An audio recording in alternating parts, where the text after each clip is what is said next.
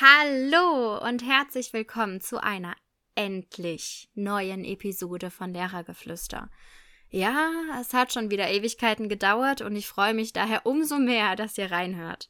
Wo diese ganzen Lehrerinfluencer ihre Zeit zum Posten hernehmen, ist und bleibt ein Rätsel für mich.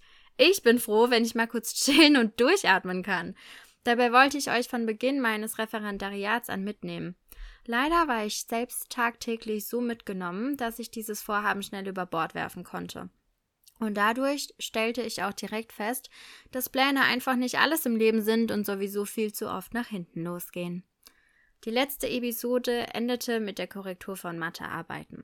Seitdem sind fast genau zwei Jahre vergangen und ich habe ironischerweise gerade wieder einen Stapel Mathearbeiten neben mir liegen. Aber ich fange mal vorne an. Im Januar 2021 begann mein eineinhalbjähriges Referendariat in Rheinland-Pfalz. Zur Vereidigung im Corona-Style fuhr ich mal eben eine Dreiviertelstunde zum Seminarort, plapperte den Eid auf der Wiese nach, bekam die Urkunde und dann ging's zurück zur Schule. Und zwar genau zu der Schule, an der ich zuvor meine eigene vierte Klasse hatte. Diese musste ich zum Refbeginn natürlich abgeben. Das war schon hart. Umso schöner, dass ich die Zeugnisse noch verteilen durfte und der Cut zum Halbjahr dann wenigstens sauber war. Die Kinder sah ich noch auf dem Flur oder Schulhof, also ging's schon irgendwie. Zumindest, wenn die Schule geöffnet war. Meine beiden neuen Klassen waren natürlich auch super, gar keine Frage. Und die beiden Klassenleitungen und gleichzeitig Mentorinnen waren einfach Goldstücke. Ja gut, sie sind's nach wie vor. Also Goldstücke, nicht meine Mentorinnen. Der gemeinsame Unterricht machte riesigen Spaß und ich lernte sehr viel von den beiden, vor allem was Struktur, Ordnung und Ruhe anging. Klingt sicher alles super rosig. War es natürlich.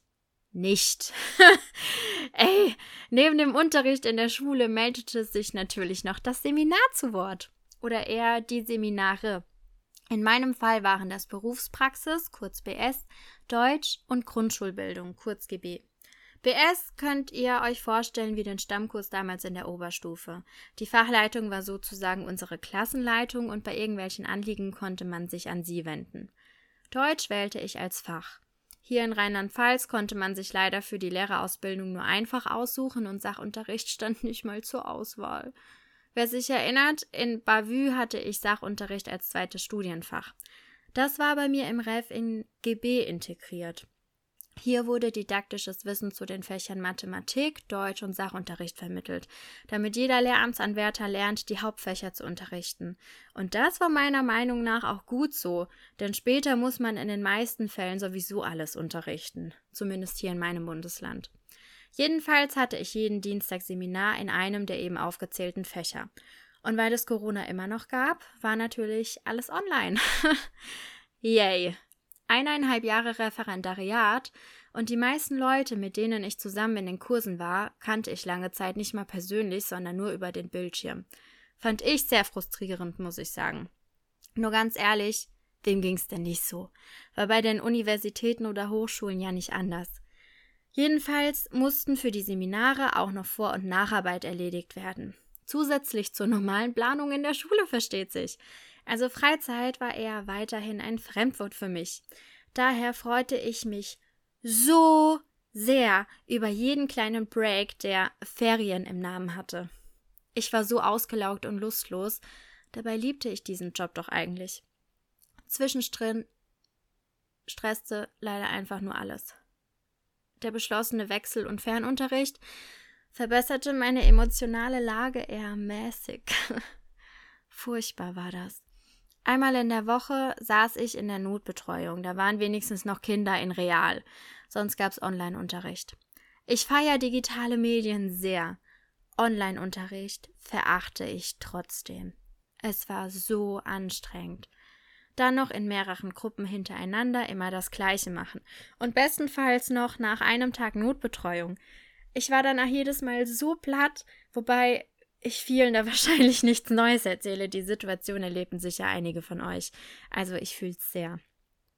Ach, und ähm, natürlich mussten die Unterrichtsbesuche, kurz UBs, auch irgendwie stattfinden. Die Kinder meiner damaligen Vierten lernte ich erst eine Schulstunde zuvor kennen. Kein Problem. Lass mal einen UB starten. Oh, und dieser wird plötzlich einfach verlegt, also andere Gruppe im Wechselunterricht, anderes Thema und somit neuer schriftlicher Unterrichtsentwurf. Kann mal passieren. Vielleicht, ja. Allerdings nicht mehrfach. Das machte mich einfach wütend. Ich fand es so schwierig und nervenaufreibend, eine Einheit zu planen und die Stunde, die ja keine Schaustunde sein soll, trotzdem gut vorzubereiten. Denn am Ende sollte es halt doch irgendwie außergewöhnlicher als Alltagsunterricht sein. War in Ordnung, kam ich mit klar. Womit ich nicht klar kam, war diese ständige Änderung der Termine. Wie sollte man sich da denn vorbereiten? Flexibilität hin oder her, die Corona-Situation war alles andere als Standard und trotzdem wurde teilweise das Programm leider weiter durchgezogen, als wäre alles normal. Die Schule öffnete dann glücklicherweise irgendwann auch wieder, wodurch die kompletten Klassen vor Ort waren. Dadurch wurde es einfacher, die neuen UBs zu planen und auch leichter mit dem geplanten Stoff weiterzukommen. Auch das Verhältnis zu den Kindern verbesserte sich durch unsere physische Anwesenheit enorm. Sie haben es alle tief in mein Herz geschafft. in der Schule lief also alles soweit wieder rund. Was die Seminare anging, sah das ein wenig anders für mich aus. Zwischen meinen Fachleitungen und mir weibte es nicht so optimal und die folgenden UBs waren oft nicht das Gelbe vom Ei. Für mich war das wirklich schlimm, denn ich bekam das Gefühl, dass ich den falschen Beruf für mich wählte und einfach nichts konnte. Und das war ein Moment, in dem ich in ein tiefes Loch fiel. Ich hatte gegen Ende des Refs, also kurz vor meinen Prüfungen, einen riesigen Durchhänger, was auch meine Mentorinnen merkten. In meinem Kopf bekämpften sich die Gedanken, ob ich nicht einfach abbrechen sollte, weil ich keinen Funken Spaß mehr an meiner Arbeit hatte. Und eine Weisheit meines Papas war sehr präsent für mich. Er sagte immer, mach was da Spaß macht, sonst stehst irgendwann auf und fragst dich wofür. Also für alle Nicht-Pfälzer, Augen auf bei der Berufswahl, such dir was, wofür du brennst. das verschlimmerte die Situation in meinem Kopf enorm. Durch das Umfeld in meiner Schule und eben besonders durch meine Mentorinnen kam ich irgendwie aus diesem Loch heraus, zog zum Glück das Ref bis zum Ende durch und bestand auch mein Examen im Mai 2022. An diesem Tag fielen ganze Berglandschaften von mir ab. Es war vorbei. Und ich war endlich komplett fertig. Ich war Lehrerin. Darauf wurde direkt mit einer Flasche Sekt angestoßen. Und kurze Zeit später feierten wir auch gleichzeitig meinen letzten Arbeitstag, denn danach war ich erstmal über die Sommerferien arbeitslos. Man kennt's ja. Und dazu kam noch dieses unbehagliche Gefühl, nicht zu wissen, wie es jetzt weitergeht. Wir wünschten uns alle, dass ich an der Schule bleiben konnte, doch im Endeffekt entschieden das nicht wir. Und ihr glaubt gar nicht, wie aufgeregt ich war, als Post von der ADD in meinem Briefkasten landete. Die ADD ist bei uns die Aufsichts- und Dienstleistungsdirektion, also die Chefs von ganz oben. In diesem Brief stand schwarz auf weiß, dass ich an der Schule bleiben konnte. Mit einer Planstelle. Das war einfach das Krasseste, was passieren konnte. Die Ungläubigkeit und gleichzeitige Freude kann ich gar nicht beschreiben. Ich war wirklich heftig überrascht. Und mit meiner Abschlussnote rechnete ich frühestens in ein paar Jahren mit einer Planstelle. Umso glücklicher war ich natürlich, dass es einfach klappte. Seit dem neuen Schuljahr bin ich nun, wie damals in Ps Zeit, wieder Klassenleitung. Nur dieses Mal ist es meine erste eigene Klasse. Eine dritte, um genau zu sein. Ich liebe sie und es hätte nicht besser kommen können. Also ihr merkt, in zwei Jahren ist viel passiert, was nicht so einfach in wenigen Minuten zusammengefasst werden konnte. Detaillierter werde ich darauf in separaten Folgen eingehen.